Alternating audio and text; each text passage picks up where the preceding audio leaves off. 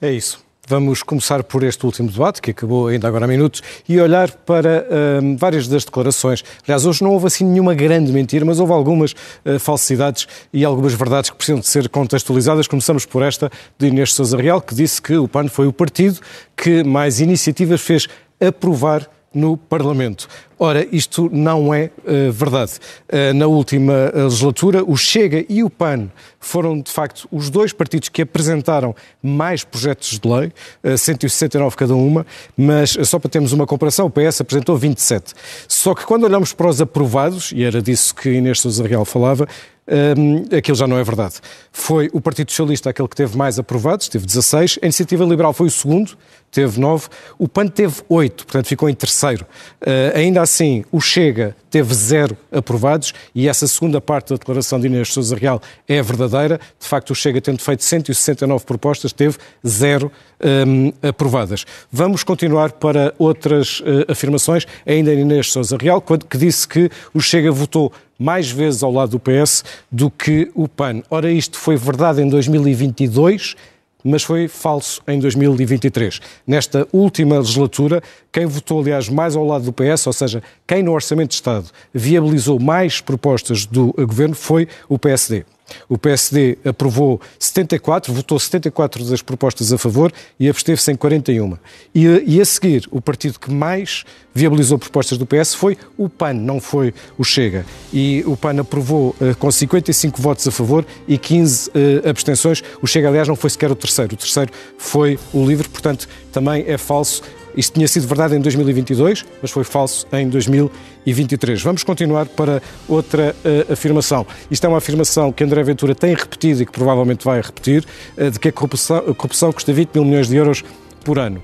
Ora, nós, André Ventura nunca explicou qual é a fonte desta afirmação? Aquilo que nós conseguimos encontrar mais próximo disto é um estudo de 2018 do partido eh, do Grupo Parlamentar dos Verdes, Grupo Parlamentar Europeu, e que eh, estima o impacto ou o custo da corrupção em Portugal em cerca de 18 mil milhões de euros. Portanto, não é 20 mil, mas anda lá perto. Acontece que isto, não, isto sendo, portanto, verdade face a este estudo que acabei, ele está descontextualizado porque tipicamente o que André Ventura diz é que isto é suficiente para pagar, por exemplo, aumentos das pensões. Uma coisa é um impacto na economia, outra coisa são receitas fiscais. Não são a mesma coisa. Aliás, André Ventura muitas vezes usa outro número e diz que são 80 mil milhões e isto mostra as contradições mesmo dentro do, uh, do Chega. Vamos continuar e uh, vamos usar, olhar para esta frase. Muitos agentes da PSP e da GNR são miseravelmente pagos. Claro que a expressão miseravelmente, o advérbio miseravelmente, é aqui uh, subjetivo. Uh, enfim, se fosse objetivo, teríamos sempre que olhar para o, o, o limiar de pobreza, isso seria falso, mas mesmo quando olhamos para, para o subjetivo, o que nós vemos é que o ganho médio dos, uh, dos, dos agentes da PSP e da GNR, os últimos dados que estão disponíveis são números médios, insisto, mas o ganho médio não é apenas o salário, é tudo o que ganham. O salário, mais os vários subsídios, os últimos dados, dizia eu, são de julho. Ora, em julho, um agente da PSP ganhou, em média, 2.185 euros, são valores brutos, mas são valores muito acima do que é o salário médio em Portugal. Já um agente da GNR ganhou 1.974 euros. Portanto, não querendo dizer que os uh, agentes da PSP são ou não são bem pagos, a questão aqui não é essa, é se são miseravelmente pagos quando comparamos com a média em Portugal, em média, tanto uh, na PSP como na GNR estão acima. Vamos continuar e ver mais uma afirmação que parece até um bocadinho pícara uh, ou anedótica de que o PAN quer proibir animais de estimação mais de 3 horas nas varandas. Ora, isto de facto é verdade, ou melhor, foi verdade. É uma proposta de 2021 que o PAN apresentou exatamente neste, uh, neste sentido. Vale a pena ver que, por exemplo, em Espanha também foi aprovado no ano passado uma proposta muito semelhante, quase igual, aliás, e que além disto também diz que não é possível, não é legal, aliás, deixar um animal de estimação sozinho em casa 72 horas e se for um cão não pode estar sozinho em casa mais de 24 horas. Bom, vamos agora mudar de debate vamos andar um bocadinho para trás e pensar no debate entre, que, que ocorreu entre Pedro Nuno Santos e Rui Rocha, começando por esta uh, declaração de Pedro Nuno Santos, o custo das medidas da iniciativa liberal é assustador. Mais uma vez, a expressão assustador é naturalmente subjetiva, não é possível, uh, enfim, avaliá-la como certa ou errada, mas uh, ela refere sobretudo a quanto é que custa o conjunto de descidas de impostos, sobretudo IRC IRS, que são apresentadas pela iniciativa liberal. Pedro Santos falou num número, um impacto de 9 mil milhões de euros de quebra de receita e Rui Rocha contrapôs com outro número de 4 a 5 mil milhões de euros, portanto cerca de metade. Rui Rocha não justificou até hoje estes seus, eh, estes seus custos. Mas quando olhamos para as propostas, o que se percebe é que, de facto, a iniciativa liberal propõe menos Estado. Isso é muito claro. Menos Estado significa cobrar menos impostos e depois ter menos, ehm, menos despesa uh, com o Estado. Ora, só no IRC, por exemplo, uma descida de 21% para 12%, que é que se prevê para quase todas as empresas, ou descer de 21% para 15% das multinacionais, se fizéssemos uma conta de, enfim, uma proporção simples, uma, aquilo que se chama uma regra de três simples, que eu suspeito que foi o que fez o Partido Socialista, só aí no IRC estávamos a falar de uma descida de receita de 3 mil milhões de euros. Se lhe somarmos todas as outras medidas que existem, das, do fim das tributações autónomas, uh, do chamado adicional de IMI e, sobretudo, no IRS, quando estamos a falar de uma alteração muito profunda que é proposta pela iniciativa liberal,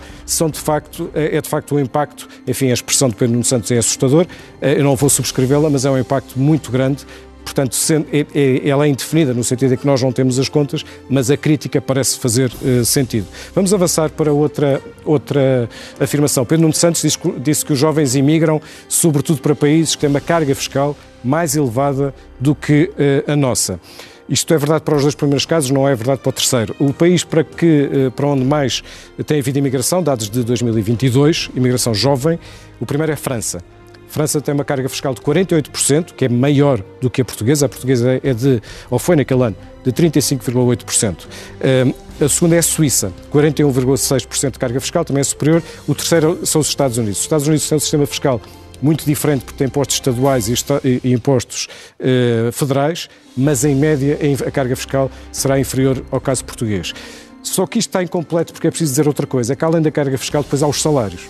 E os salários em França são muito superiores aos portugueses. O salário médio em França é de 2.340 euros, portanto, mais ou menos mais mil euros do que em Portugal. E na Suíça é de 7.126 euros, muito mais do que em Portugal. E mesmo nos Estados Unidos são 4.200 euros, portanto, sim, a carga fiscal é inferior.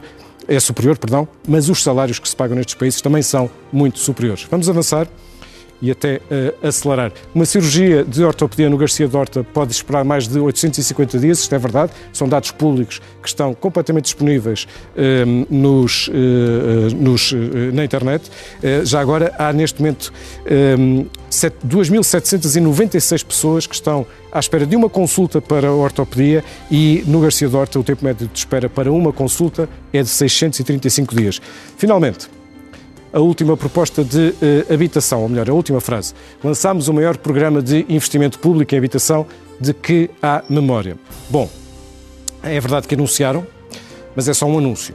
E segundo, é bom não esquecer o, o, contexto. E o contexto é que em 2014, repare, já lá vão quase 10 anos, António Costa uh, escreveu um artigo de opinião no público onde já dizia que uh, Portugal tinha um parque habitacional, habitacional público dos mais baixos da Europa, eh, cerca de 2% da habitação em Portugal era habitação pública. Disse isto há 10 anos. Ora, 10 anos depois, o Partido Socialista não conseguiu melhorar este número porque está praticamente na mesma, cerca de 2%.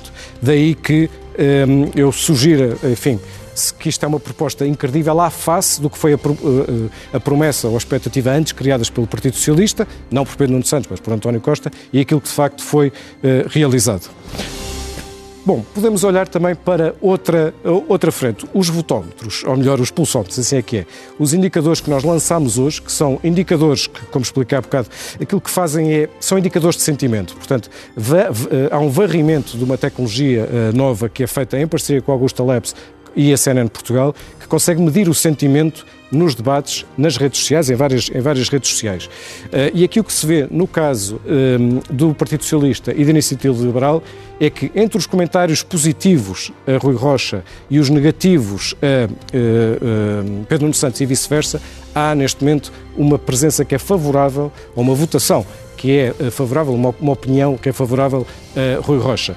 Isto não é uma sondagem, isto não são votos, isto é um medidor de sentimento das redes sociais. E, portanto, naturalmente, os partidos que têm mais presença nas redes sociais também tendem a ter uma, uma sobre-representação aqui. Neste último debate, veja-se, o PAN também tem, uma, neste momento, uma avaliação que é muito mais favorável do que o Chega. Isto combina sobretudo duas coisas. Uma avaliação positiva a Inês Souza Real ao seu desempenho neste debate, mas, sobretudo, há muitas críticas nas redes sociais e comentários muito depreciativos a André Ventura e à sua prestação neste comentário. Todos estes dados podem ser vistos no site da CNN Portugal e nós vamos continuar a atualizá-los aqui.